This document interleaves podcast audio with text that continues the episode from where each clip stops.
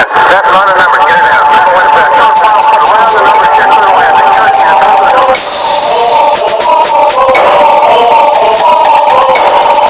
rôle de l'écrivain ne se sépare pas de devoirs difficiles. Par définition, il ne peut se mettre aujourd'hui au service de ceux qui font l'histoire. Il est au service de ceux qui la subissent.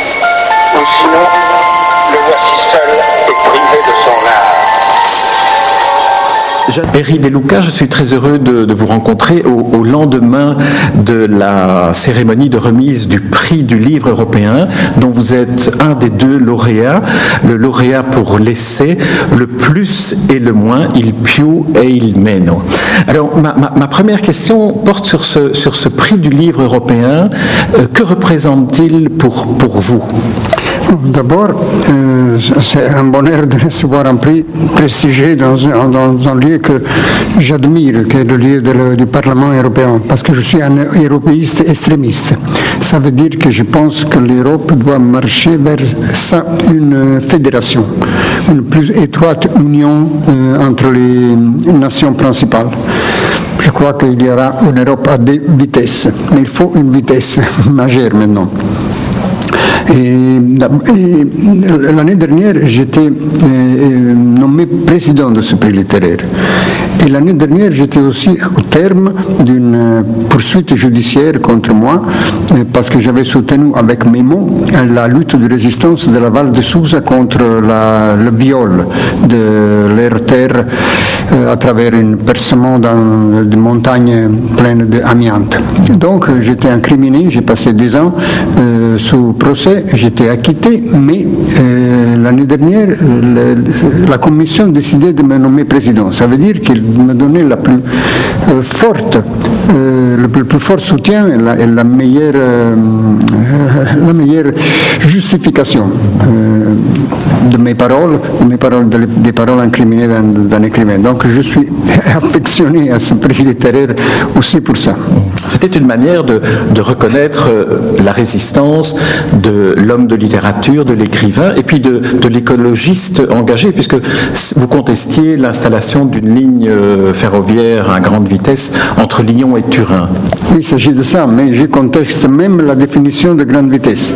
Parce que sur la ligne Lyon-Turin, euh, la successive, la, nouvelle, que, si, jamais se, se, fera, on épargnera moins qu'une heure, trois quarts d'heure.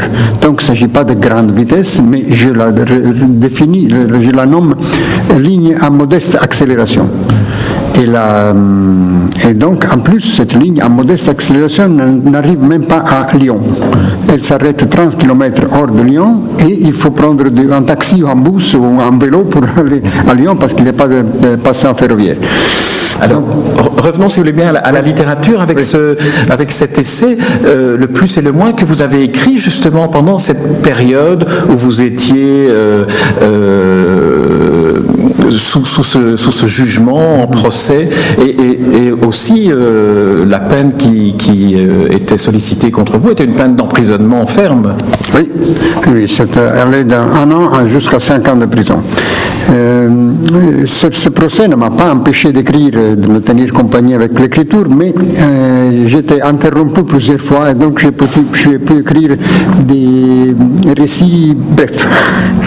Et donc ça, c'est le plus seulement, c'est le résumé de ces récits brefs que j'ai, écrits euh, en me détachant complètement de l'affaire euh, judiciaire. Donc ce sont des histoires qui regardent ma vie personnelle et les expériences que j'ai faites. Je, euh, que, je ne considère pas l'expérience une, une maître de vie. l'expérience ne m'apprend rien, mais c'est une succession de choses nécessaires qui se produisent dans, une vie et qui marquent, qui restent marquées pour moi dans l'écriture. Est-ce qu'avec cette, euh, cette écriture fragmentaire euh, que constitue ce, cet essai, le plus et le moins, est-ce qu'on ne revenait pas un peu au point de départ de votre rencontre avec l'écriture quand vous étiez euh, adolescent et au moment où vous avez pour la première fois découvert ce vertige, comme vous dites, que vous procurait l'écriture? Oui, je, suis né dans une petite chambre pleine de livres, des livres de mon père. Je suis grandi dans cette petite chambre.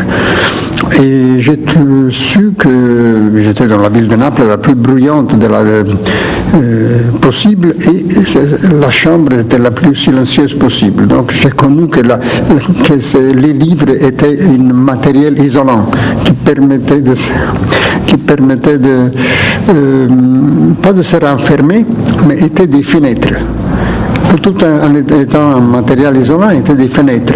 Et donc cette paroi pleine de livres était pour moi une immense ouverture vers l'extérieur. Euh, Naples était une ville sombre.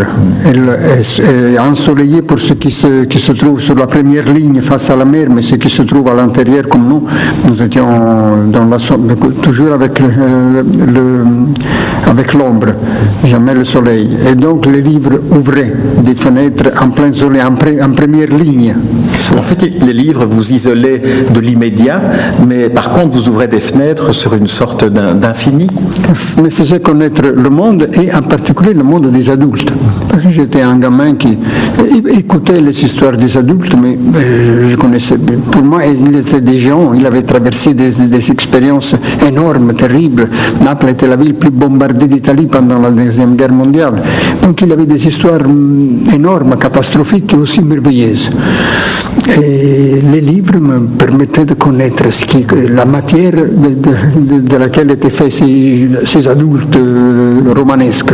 Alors là, c'est pour la, lecture, mais au moment où vous-même commencez à écrire, Naples devient aussi une sorte de, lieu d'investigation de, l'énigme de la littérature et puis de tentative de compréhension de, euh, l'être humain, de, euh, de ce qu'est votre enfance, de ce qu'a été la nourriture de votre existence pour nourrir le livre Napoli est mon lieu de départ.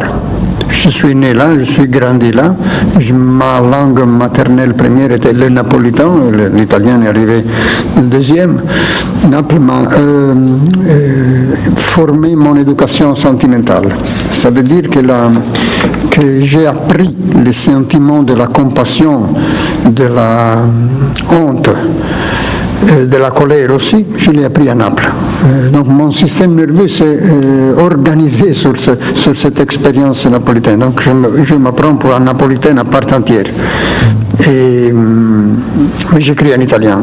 J'ai besoin de la distance de l'italien, la calme de l'italien, la lenteur de l'italien, parce que le napolitain était à, très grande vitesse. Voilà, il, existe la grande vitesse. Et puis, le, apprendre dans votre famille, si, j'ai bien, si bien lu euh, des éléments vous concernant, à Naples, euh, il y avait une sorte de promotion sociale à apprendre l'italien et à, en quelque sorte, réserver le napolitain pour la communication orale ou la vie de tous les jours Le napolitain était la langue officielle. On parlait euh, partout napolitain. Mais euh, chez nous, à la maison, mon père prétendait qu'on apprenait et on parlait avec lui l'italien. Sans accent était une langue deuxième qui servait pour le reste du monde, pour sortir de Naples. Et donc cette différence entre les deux langues, je l'ai gardée. Quand je parle italien, je parle en italien sans accent. Et quand je parle napolitain, et je parle napolitain souvent avec moi-même, je me dispute avec moi-même en napolitain. Et alors, euh, c'est le, langage le plus euh, direct, efficace que j'ai. En quoi est-ce que euh, ce passage à une langue, finalement une langue apprise, a influé sur le, style de votre écriture, sur votre manière de, de former et l'écriture et le choix des histoires et de la manière dont vous les racontez? Le fait que l'italien était une langue calme, paisible, était une langue parlée à voix basse, euh, était une langue complètement muette dans les livres de mon père. Donc c'était la, langue du deuxième temps de la vie et de l'expérience. L'expérience, la vie s'est passée en napolitain, mais l'écriture avait besoin d'être euh, euh, euh, renfermée et ralentie en italien. Est-ce qu'on pourrait dire que la ville de Naples, vue à travers votre regard d'écrivain et votre écriture, est une sorte de, microcosme, peut-être pas du monde, mais de, l'Europe et de la communauté des, humains, euh, avec tous ces paradoxes, sa violence, sa difficulté de communication? L'histoire de Naples est comme ça. C'est une ville qui, on, prétend qu'elle soit du sud, mais c'est une ville qui a été fondée par l'Est, par, les Grecs. C'est une ville qui, pour des siècles, a été gouvernée par l'Ouest, l'Espagne et il a reçu des empires du Nord, donc c'est un concentré des points cardinaux. Naples appartient à la Méditerranée. Donc c'est la mer de, que, j'appelle la mer de la, civilisation. Tout ce qui est, que, nous avons eu vient, est venu de, la mer et des, des marins qui l'ont transporté, de la philosophie au théâtre, pour la poésie, l'architecture, l'astronomie, même les divinités, même la divinité monothéiste nous est arrivée par la mer. Nous n'avons aucune idée d'une divinité monothéiste. Nous étions les plus polythéistes possibles.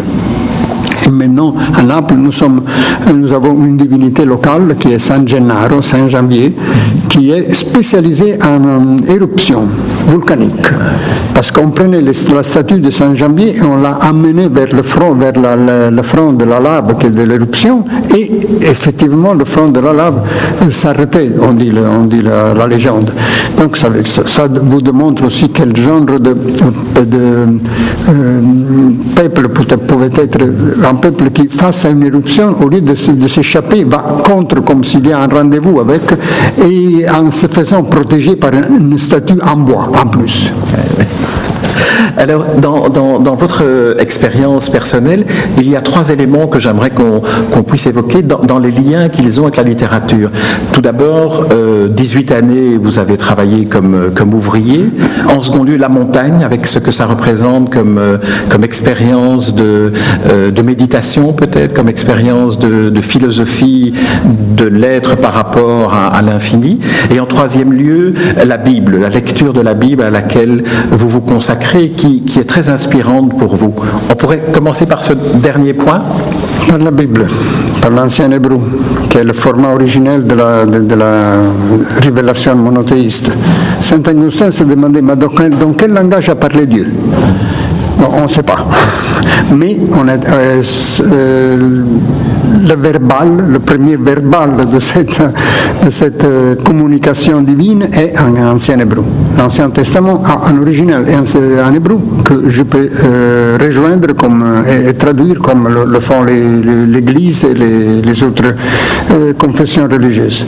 Donc j'ai la possibilité d'aller directement à la source de cette, de cette révélation monothéiste. Je ne suis pas croyant, mais je suis admirateur, admirateur de l'efficacité de la parole dans, dans, cette histoire. La parole de la divinité fait avenir les choses et le monde. La parole de la, divinité allume la lumière, euh, fait avenir la lumière. Que soit la lumière. Et s'il ne dit pas, il, n'y a pas de lumière. Tous les six jours de la création sont, ont une prémisse dans la déclaration de la divinité. Ces mots produisent directement la création. Donc c'est un, un, sommet de l'efficacité de l'outil de la parole. Ça, ça me, regarde. Est-ce que cette fonction-là n'est pas euh, finalement celle de la littérature aujourd'hui?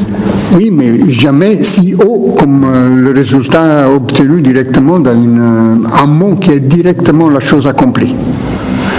Alors, le, deuxième, le deuxième volet qui, me semble-t-il, vous constitue une part de votre inspiration, c'est la montagne, être, être présent à, la nature telle qu'elle peut représenter un obstacle peut-être à surmonter?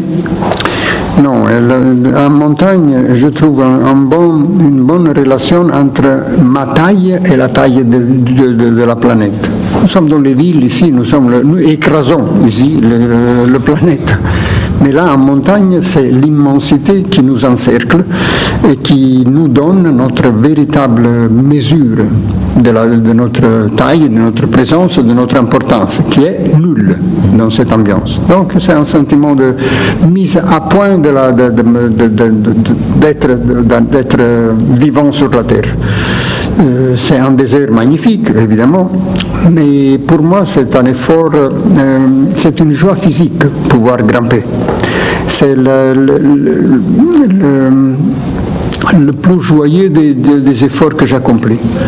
Mon corps, évidemment, est bien équipé pour ça et donc j'ai du bonheur à faire ça. c'est exactement le contraire des efforts physiques que j'ai fait pendant les années de vie ouvrière.